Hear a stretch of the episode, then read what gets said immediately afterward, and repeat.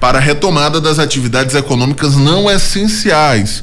Você acompanha diariamente esses impasses entre representantes do setor produtivo, da indústria, do comércio, da construção civil, enfim, diversos setores que vêm pressionando, de certa forma, o poder público pela retomada, né, a retomada gradual das atividades econômicas. Poder público, por outro lado, o governo do estado e a prefeitura de Teresina mantém cautela, avaliam, inclusive hoje algumas definições importantes devem ser divulgadas pelo governo do estado do Piauí, e esse cenário é o que nós vamos debater hoje. Hoje com a participação do economista Francisco Prancácio Araújo de Carvalho, professor do Departamento de Ciências Econômicas da Universidade Federal do Piauí, doutor em Desenvolvimento e Meio Ambiente e membro do Comitê de Combate à Covid-19 da Universidade Federal do Piauí. Hoje também conosco o vice-presidente da Câmara de Dirigentes Logistas de Teresina, Marco Antônio Pinto. Vamos ao bom dia dos nossos convidados. Bom dia, professor Prancácio. Bom dia, Marco Antônio Pinto. Obrigado pela presença, pela participação, né, conosco. Bom dia, eu que agradeço o convite. Bom dia, professor. Bom dia, Renan. É um prazer estar aqui com a, na Rádio CBN infelizmente, nós estamos num momento aí bem complicado dessa pandemia, mas estamos à disposição para colaborar nesse debate de hoje. Bom, obrigado a todos. Muito bom também a todos os telespectadores da rádio. Muito obrigado, professor. Obrigado ao vice-presidente da CDL, o Marco Antônio Pinto. É, vamos iniciar o nosso debate ouvindo já o professor Prancácio, professor do Departamento de Ciências Econômicas da Universidade Federal do Piauí, que recentemente apresentou resultados preliminares de um estudo para flexibilização de alguns setores, baseados em índices de segurança e impacto na economia teresinense. Professor Brancácio, o que é que nós podemos esperar então? O que é que esses estudos já demonstram a respeito da retomada das atividades e, e, e o impacto então desse período na economia teresinense, por favor? Bom, na verdade, o, esse estudo é, foi um estudo de uma equipe né, do Comitê de Crise da Universidade Federal do Piauí, e aí é, foi composta é, basicamente por mim, o professor Bruno Guedes, do CCS, o professor José Maria, e teve mais uma, uma pessoa que é da equipe da Prefeitura de Teresina, a doutora Flávia, da, da SEMPAN, né, da Secretaria de Planejamento. Então, a, a Semplan, junto com toda, toda a equipe da prefeitura, estavam preocupados e ainda estão né, com, com a abertura gradual das atividades econômicas de forma a evitar maior impacto sobre o sistema de saúde, né, que é o fundamental relacionado a esse problema da, da doença que nós atualmente convivemos. Então, diante dessa dessa demanda da prefeitura em, em tomar decisões com base na ciência, eles, é, em parceria com a gente, né, principalmente a, a Flávia, da prefeitura, é, convidaram para a gente trabalhar num estudo sobre é, como melhor abrir a economia gerando menos impacto na saúde. Então, na verdade, para isso, é, nós partimos de, de um estudo bem mais amplo, né? Na verdade, tudo começou com informações do Estado americano. Né? Lá nos Estados Unidos, eles fazem é, pesquisas no, junto aos seus trabalhadores e verificam o grau de contaminação que eles têm a partir de algumas perguntas básicas. Então, por exemplo, a proximidade que as pessoas trabalham. Esse é um, é um fator que colabora para a disseminação da, da Covid, né, da doença.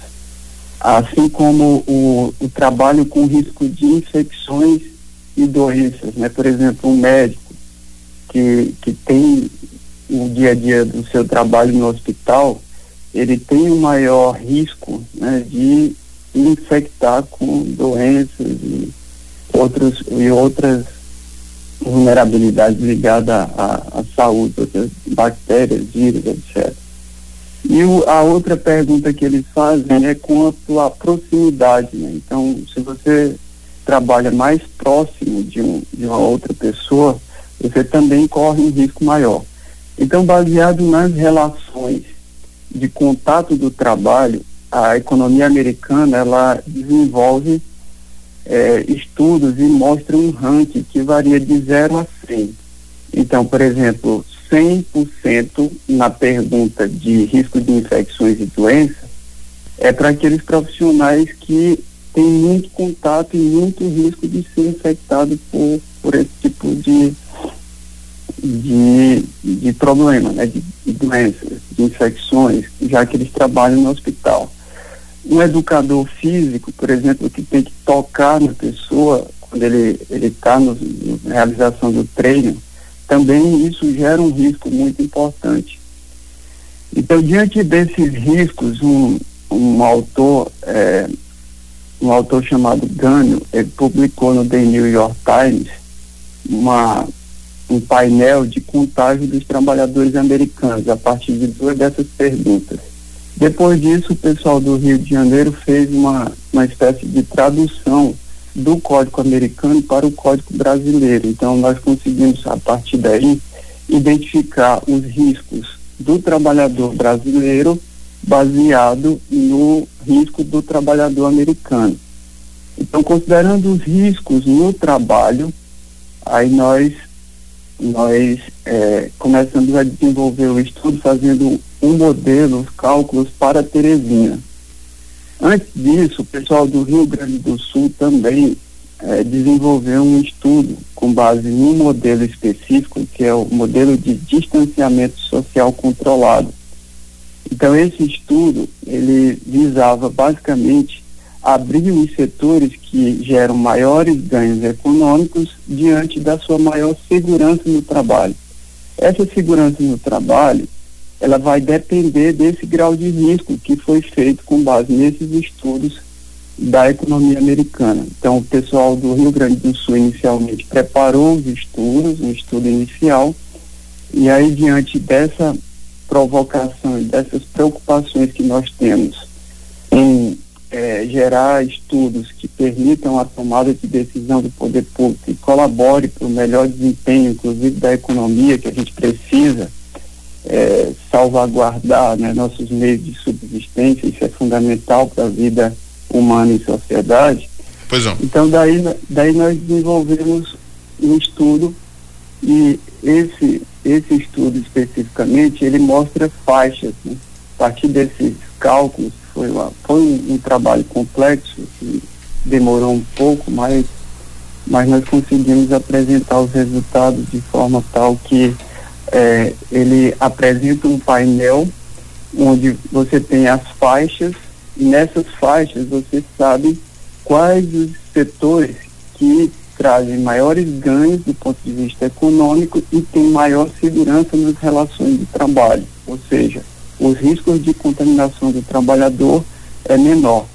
Se você utiliza isso aliado com os protocolos de abertura e com as medidas que o poder público vem agindo, a gente pode fazer uma abertura da economia de forma gradual e com maior segurança para o trabalhador e redução dos riscos de contaminação e o excesso, possível excesso do, do, da pressão do sistema de saúde. Ok, vamos passar a palavra agora ao vice-presidente da Câmara de Dirigentes Logistas de Teresina, Marco Antônio Pinto. Do ponto de vista do setor produtivo, Marco Antônio Pinto, é, já é o momento realmente dessa retomada econômica? Quais os impactos, a avaliação que você faz, inclusive, desses estudos que são feitos pela Universidade Federal, pelo governo do Estado, pela Prefeitura de Teresina? Por favor, Marco Antônio Pinto, bom dia. Bom dia. É, bom dia a todos. É, o, o, a, gente, a, gente, vê da, da, da, seguinte forma, né? Primeiro, quero ressaltar que, que a, o empresariado, as empresas de uma forma geral, elas foram muito responsáveis, né?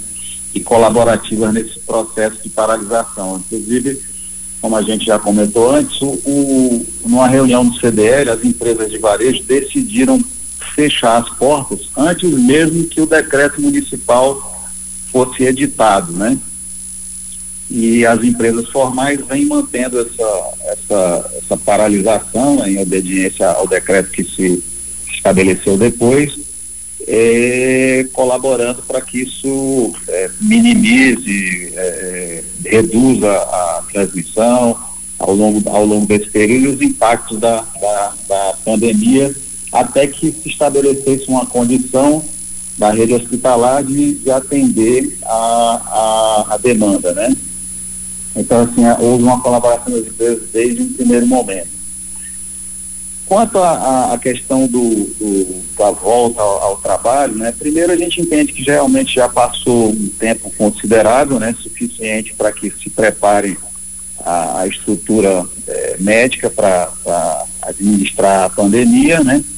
A gente considera também, assim, há, há vários estudos e, e, muitas teses discutindo que o contágio na, nas residências, ele, ele termina sendo mais intenso a transmissão do que na, na, na, própria atividade econômica. Né? A gente viu aqui que em Teresina houveram alguns levantamentos e, e, há um baixo índice de contágio nas empresas que estão operando, né? redes de supermercado, redes de farmácia, não tem tido índices elevados de contágio entre os seus funcionários. E são, são empresas com alto fluxo né, de pessoas, que a, a farmácia e supermercado são Farmácia, primeiro, é, é, são pessoas em tese, né, com alguma, algum tipo de problema que estão buscando aquele ambiente, né? Então, assim, já seria por si só um risco mais alto. E supermercados pelo elevado número de pessoas que circulam, porque é uma compra que é feita com frequência, né? Então, assim, há, há todo um, um, um conjunto de, de, de, variáveis, né? Nós vemos também outras, outras questões é, foi noticiado amplamente aí pela, pela imprensa o caso de Bom Jesus né, e de Floriano como dois exemplos de cidades bem sucedidas. Né? Elas conseguiram reabrir né, a, a economia e têm mantido é, é, uma performance muito, muito boa em relação à a, a, questão do, do, do número de óbitos proporcionalmente à população, né? Bom Jesus me parece, salvo engano, que não houve nenhum óbito até hoje, né?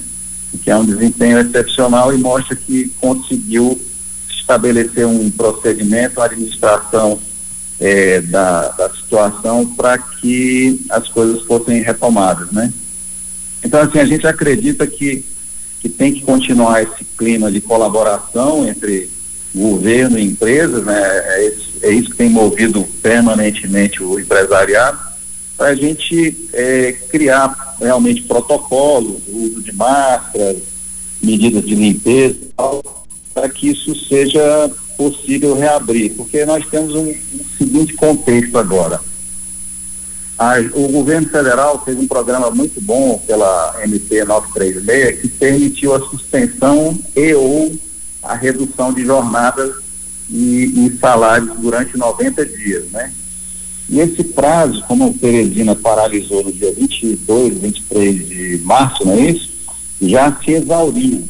Então, assim, as empresas estão numa situação realmente de muito, muita vulnerabilidade, porque estão cobrindo todas as despesas de folha, aluguéis, é, a energia, mesmo pequena, ainda existe uma, uma taxa mínima para pagar e outras despesas fixas, né, de, de contratos de manutenção e tudo mais, que estão sendo é, é, mantidos sem que a empresa esteja operando e a partir do dia 23 agora de junho sem nenhum subsídio governamental, né?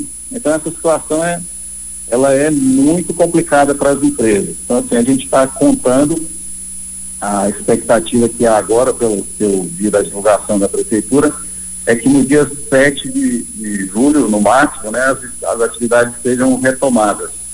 Eu espero que isso se materialize. Assim, em, em linhas gerais, é a avaliação que eu faço desse conjunto. Pois não. É, 11 horas e 21 minutos. Vamos retornar a palavra agora ao professor é, Francisco Brancácio, Departamento de Ciências Econômicas da Universidade Federal do Piauí. Professor, na sua fala anterior, o senhor falava desse estudo que foi realizado, é, inclusive que aponta alguns setores que é, trazem o maior impacto na economia teresinense e também que representam o menor potencial de risco é, para no sentido do combate, né, da pandemia da Covid-19. É, quais são os setores então, professor, que a partir desse estudo é, podem retornar já primeiro?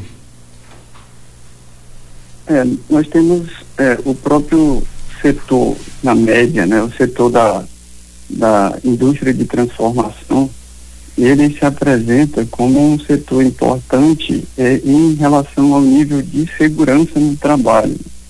Nós temos diversos setores da indústria de transformação, isso de alguma forma, na primeira fase, né, que, que o estudo considera como os setores mais seguros e que podem trazer maior retorno econômico, é, estariam setores principalmente ligados à construção civil, à, à própria agricultura, e aí alguns setores que, que continuam funcionando, mas na verdade esses setores eles são compostos por inúmeras atividades, né?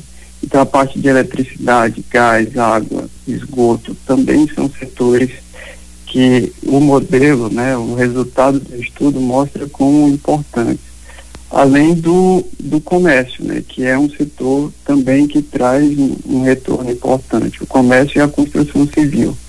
Esses seriam setores, inicialmente, que têm um, um maior impacto do ponto de vista econômico e que, de alguma forma, eles têm um índice de segurança importante no estudo quando comparado com essa com esse risco né, do contágio do trabalhador.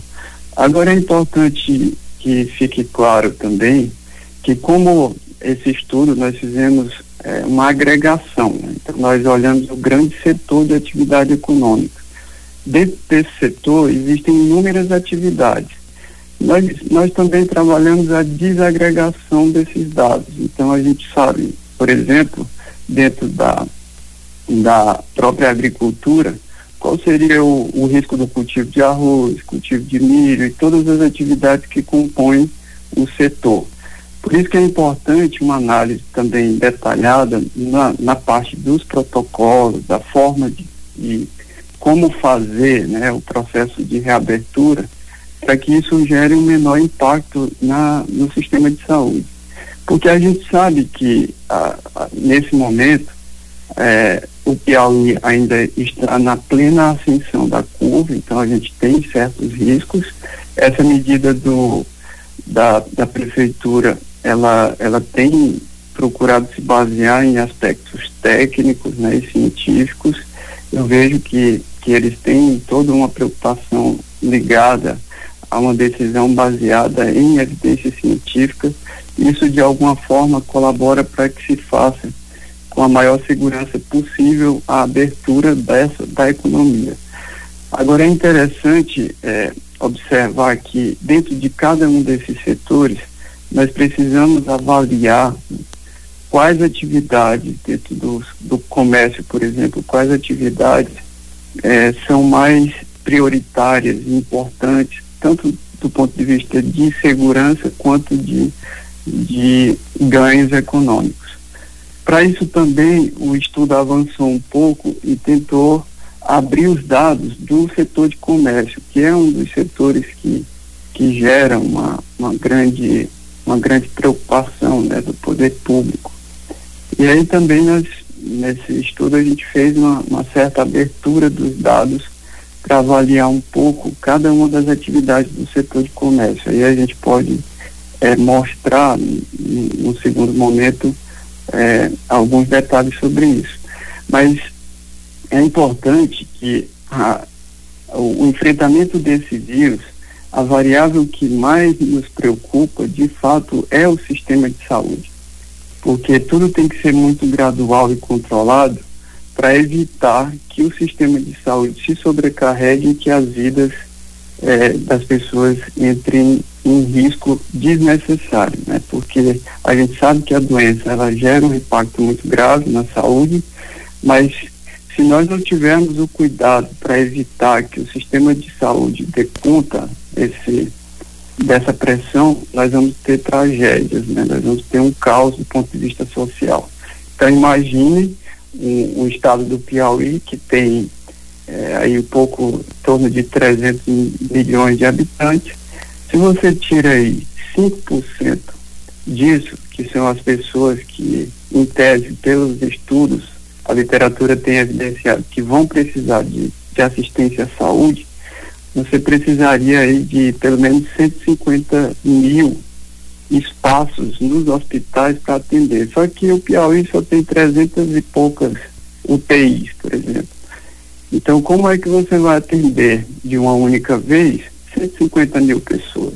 E aí você vai criar uma tragédia do ponto de vista social. E alguns estados a gente verificou que a pressão foi tanta no sistema de saúde, alguns países, inclusive também, isso se mostrou relevante, você teve que colocar câmaras frias para receber os corpos, porque você já, já tinha a expectativa de que o sistema ele não ia suportar, então as pessoas iam chegando, você não ia atender e é, iam direto para óbito. Então é interessante que essa abertura, e aí eu, eu entendo que nós temos que ter uma preocupação extraordinária com a economia, a, assim, a partir da prioridade da vida, né?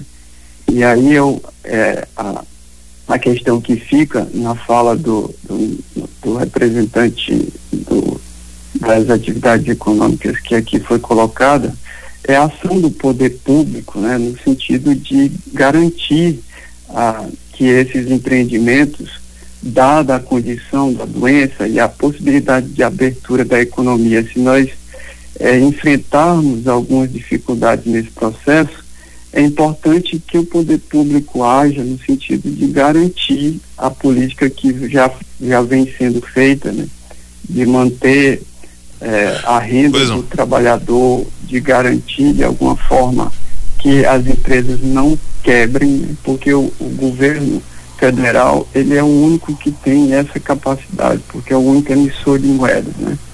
E os estados como não tem a capacidade de emitir moeda, eles precisam de empréstimos, de outros recursos. Então, tanto o Estado, quanto o município, quanto o governo federal tem que agir no sentido de garantir que a iniciativa privada se sustente até que a gente consiga fazer um processo de abertura que seja gradual e que preserve a vida né, e que respeite a, a condição do sistema de saúde atender a, a, as demandas, a, as pressões que ocorrem a partir desses dias. Ok. E aí a expectativa é que depois do dia 7, né, a gente já tenha uma experiência inicial, dado os indicadores epidemiológicos, que é a variável fundamental, né, você tem que ter o cuidado, você vai abrindo essa economia e verificando o que vai acontecer.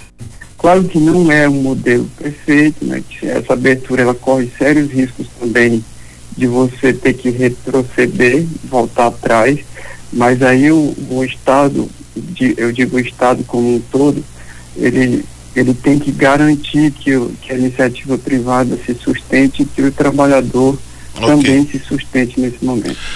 Marco Antônio Pinto, vice-presidente da Câmara de Dirigentes Logistas, né? É, é, esse papel do Estado, como o professor Prancácio acabou de citar, vem sendo cumprido é, a nível municipal, nível estadual e a nível federal? Qual a sua avaliação?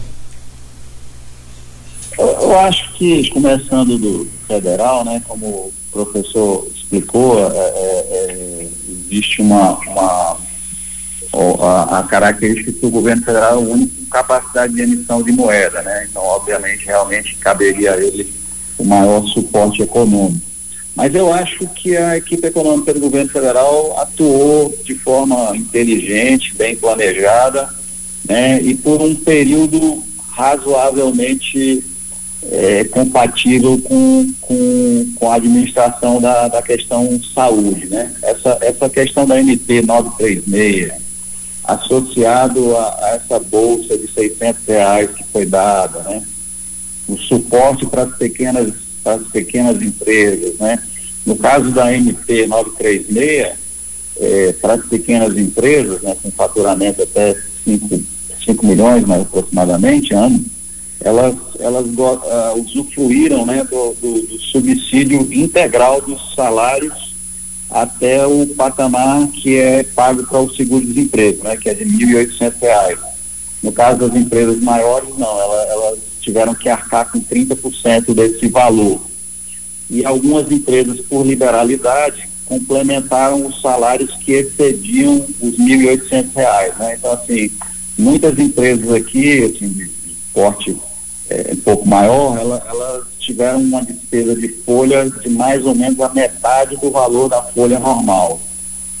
Isso mesmo estando totalmente inoperantes, né? Então, assim, é, um, é uma despesa muito significativa para ser mantida durante três meses e agora, na verdade, entrando num quarto mês, isto já sem o subsídio é, do governo, né? No, no tocante ao, ao, governo municipal e estadual, acho que conheço pouco a, assim, a realidade né, do, do, do, interior, né? Não sei, não sei, é, é, não tenho maiores informações, mas a gente tem cases de sucesso, como eu comentei de Bom Jesus e de Floriano, né? Em que os municípios é, conseguiram administrar é, muito bem a situação, né? Assim, Bom Jesus, zero óbitos, com uma população de 30 mil habitantes, se eu não me engano, do, da sede do município. É um, é um desempenho excepcional, né? E eu acho que se deve a essa, essa questão do, do de conseguir, né? Eu, eu vejo uma preocupação é, manifestada pelo professor em relação à, à questão da, da, das UTIs da, da rede hospitalar, eu acho que nós temos que direcionar nosso foco para evitar a necessidade de uso dessas UTIs e dessa rede hospitalar de forma mais intensa, né? Que é o que trouxe o sucesso em Bom Jesus e Floriano, pelo que a gente tem notícia, né? Que é fazer um, um tratamento é, precoce é, e uma identificação precoce também é, para que, o, que não haja o, o, essa sobrecarga, né? De usar uma, uma rede mais complexa, cara e infinita, né? Que não tem não tem o tratamento ambulatorial é sempre muito mais fácil de é muito mais elástico, né? Você pode multiplicar muito mais a capacidade de atender consultas e aplicação de remédios é, relativamente comuns e baratos, né? É, pelo que eu, eu não sou médico, estou relatando o que a gente é, vê pelos, pelos noticiários, né? Alguns casos de cidades bem-sucedidas fora do, do Piauí mas às vezes a gente fica vinculando a, a situação econômica diferente, e por isso eu estou me apegando ao, ao, caso de Bom Jesus, porque é uma realidade econômica local dentro do nosso contexto do Piauí, dentro do mesmo contexto de, de clima, né? Então eu, eu, eu, espero que, que realmente assim a gente consiga focar na, na, nessa, nessa questão da, da, do tratamento precoce, né, da, das medidas de prevenção também, obviamente, né. Eu volto a dizer assim, há uma tese que, que o contágio nas residências é, é tão ou mais intenso, né, do que expor as pessoas a um, ao trabalho em ambiente controlado. Então, eu acho que existe toda uma, uma conjuntura de fatores para que a gente comece a compatibilizar realmente o, tanto a manutenção da, porque assim, muito se fala às vezes de empresa, na verdade a gente, é, o problema não é no, social, não é a empresa, o problema é, é o emprego, né? Mas a, o emprego está tá dependendo da empresa. Se nós não tivermos empresa, também não temos emprego. E, e o, o, impacto realmente, como eu disse, a gente está vivendo momentos de tensão muito grande a partir desse dia 23 de junho que passou, porque as empresas estão agora sem nenhum suporte. É, então, assim, é, temerária a situação atual. A gente precisa urgente de uma, de uma definição e da retomada, obviamente, como eu disse, compatibilizando saúde e economia para que esse, esse dano não se estenda, porque a economia, ela também, se ela não funciona bem, é, se, se, um funcionário é demitido e tinha plano de saúde, tinha uma assistência médica, tinha uma renda, isso tudo tem um efeito cascata, né? Inclusive na própria saúde. Pois não. É, 11 horas e 36 minutos. Nós vamos fazer um rápido intervalo. Na volta, as participações populares e também as considerações finais aqui no nosso debate desta quinta-feira. Hoje o nosso tema é o impasse entre governos e empresários do setor produtivo para a reabertura das atividades econômicas não essenciais. Intervalo rápido, dois minutos, estamos de volta. Até já. Francisco Prancácio de Araújo, docente do Departamento de Ciências Econômicas da Universidade Federal do Piauí, doutor em Desenvolvimento e Meio Ambiente, membro do Comitê de Combate à Covid-19 da Universidade Federal do Piauí. Também conosco hoje o presidente da Câmara de Dirigentes Logistas de Teresina, Marco Antônio Pinto. já chegando ao final do nosso debate, vamos às considerações finais dos nossos convidados. Começando pelo professor Prancasso, Francisco Prancasso. Professor, fique à vontade para fazer as suas considerações finais. Bom, é, é, inicialmente eu gostaria só de citar, existe um estudo americano, Correa Luke e Verne, que fala da pandemia de 1918, que ocorreu principalmente nos Estados Unidos, que foi conhecida como gripe espanhola. E aí lá eles conseguiram verificar que aqueles estados e cidades que, souberam fazer com coordenação, praticaram melhor essa, essa ação no sentido de fechamento de escola, teatro, igreja, proibição de reuniões, funerais, quarentena, isolamento de casos suspeitos. Então as nações que os estados e os, as cidades americanas que conseguiram fazer isso melhor nos Estados Unidos naquela época, em 1918, conseguiram ter uma economia mais próxima, próspera no momento posterior. Então, quero, o que eu quero dizer com isso é que a economia é feita por pessoas. O comportamento econômico ele depende das relações entre as pessoas. Então, se nós não tivermos uma ferida bem curada do ponto de vista dessa pandemia, ah, o impacto que nós vamos ter é uma maior dificuldade no retorno das atividades econômicas. A economia ela não vai funcionar bem se as pessoas não voltarem seguras, né? Se você não tiver condições de trabalhar de forma é, é, dedicada, eficiente, dentro de um ambiente de normalidade. Então esse vírus ele gera tensão, ele gera apreensão.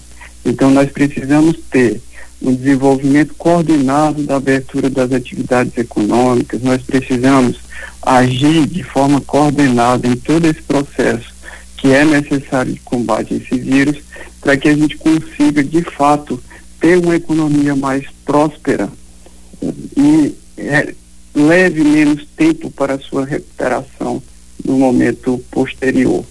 E aí, o que eu recomendo é que todos colaborem nesse sentido é, cada um de nós, cada é, cidadão piauiense, teresinense, ele de alguma forma é responsável. Então, mesmo aquelas pessoas que não, não têm a capacidade de transmissão viral, tenham todos os cuidados necessários para evitar a difusão desse, de contágio e, por consequência, gerar impactos no sistema de saúde, retardar ainda mais o desenvolvimento da atividade econômica. Nós precisamos que a economia funcione, nós precisamos a retomada de uma normalidade que certamente não será mais tão normal no, no sentido anterior, mas que a gente precisa agir, cada um fazendo seu papel, tendo cuidado com a higiene pessoal, evitando eh, os riscos e a possibilidade de transmitir para alguém, mesmo que você não tenha, não tenha sintomas, tome todos os cuidados necessários para que a gente volte o mais rápido possível a essa nossa normalidade do dia a dia para fazer as compras, é, ir para escola é, e ter a tranquilidade de circular, abraçar as pessoas, conversar e voltar a um ambiente de normalidade. Eu agradeço o espaço e fico à disposição para o debate, seja aqui, seja em qualquer outro ambiente que seja conveniente para que a gente esclareça o que for necessário. Obrigado a todos. Ok, professor Prancas, vamos às considerações finais também do vice-presidente da Câmara de Dirigentes Logistas de Teresina, Marco Antônio Pinto. Por favor, Marco, obrigado pela presença desde já. Oh, eu que agradeço. Eu, eu, concordo plenamente com as premissas que o professor Francisco Pancastro estabeleceu, né? Eu acho que realmente é, é necessário é, é, eu acho que é necessário e é possível conciliar né, a, a, a, partir de agora a questão de uma retomada econômica com a preservação da saúde. Esse ponto último que ele abordou da questão do comportamento, né? Importante realmente, inclusive, que os órgãos de comunicação contribuam nessa, nessa, nessa divulgação, né? nessa, nessa coisa de criar, um, criar novos hábitos realmente, né? Que, que permitam proteger e fazer uma transição até que a gente consiga ou, ou estabelecer um, um mecanismo preventivo, como uma vacina, né? Ou ter a, a segurança absoluta de, de, identificação e tratamento precoce para que não, não, não tenhamos né, o, o, grande mal de ter óbitos né, das pessoas que forem acometidas pelo vírus, né? É, então, assim, acho que estamos todos imbuídos na sociedade como um todo, assim, acho que divergências sempre há, né? É, eu acho que é, é, é, natural que a gente tenha que exercitar realmente cada vez mais essa, essa capacidade de, de divergir buscando uma solução razoável para e equilibrada para o todo, né? E eu acho que, que, que isso é possível, eu acho também, assim, defendo que o momento já permite essa, essa situação. Muito obrigado aí a, a todos, obrigado ao, ao, professor, obrigado Natan também pela, pela atenção e pela oportunidade de debater o, o, assunto nesse nível. Muito obrigado. Muito obrigado, então, Marco Antônio Pinto, vice-presidente da Câmara de Dirigentes Logistas, também obrigado ao professor Francisco Prancácio de Carvalho, professor do Departamento de Ciências Econômicas da Universidade Federal do Piauí, doutor em Desenvolvimento e Meio Ambiente também faz parte do Comitê de Combate à Covid-19 na Universidade Federal do Piauí. Nós temos aqui ainda uma participação da nossa ouvinte, a Ângela. Vamos ouvir aqui antes do finalzinho do programa. Não deu tempo de colocar durante o debate, mas vamos ouvir aqui para registrar. Bom dia a todos. É o que eu vejo é o seguinte: é que o, o governo federal ele não fez a sua parte na sua totalidade. Tipo assim, apoiando não somente as pessoas carentes, tipo dando aqueles 600 reais, mas ele também tinha que ver os pequenos e médios empresários do nosso país. Porque até hoje eu acredito que ninguém teve a facilidade de fazer um empréstimo em nenhum, nenhum banco. Porque ele não facilitou, ele não interveio a tempo. E e os, os governadores e os prefeitos de nosso, nossos, nosso estado, né, do, de cada estado, ficam com medo de, de que a atividade volte, mas não apresenta a, a, a solução, a solução para que essas empresas é, é, continuem os seus trabalhos, para que não haja mais desemprego do que já há, para que as pessoas também não morram de fome. Eles eles têm que pensar também que não é só aquele risco da, da pessoa morrer desse coronavírus. Eles também têm que ver que a falta de trabalho, a falta de dinheiro em cada família, o pai não tem como comprar o alimento. Então ele tem esse risco aí. Então, se vocês perguntarem para a população o que é que eles preferem, eles preferem, mesmo que haja esse colapso que eles tanto falam, que era para ter se preparado e até agora não se preparou, eles preferem correr esse risco do que eles chegarem na casa deles e o filho dele pedir um alimento e ele não ter o dinheiro para comprar. É dessa forma que eu penso. Aqui okay, é Ângela do Parque Ok, Piauí. muito obrigado pela participação, Ângela, do Parque Piauí, já aqui no finalzinho do programa. Debates do Povo de hoje fica por aqui. Os trabalhos técnicos são de Gilberto Rodrigues, a coordenação é de Iônio Silva, conteúdo em parceria com o grupo de comunicação O Povo. Diretor responsável, Eric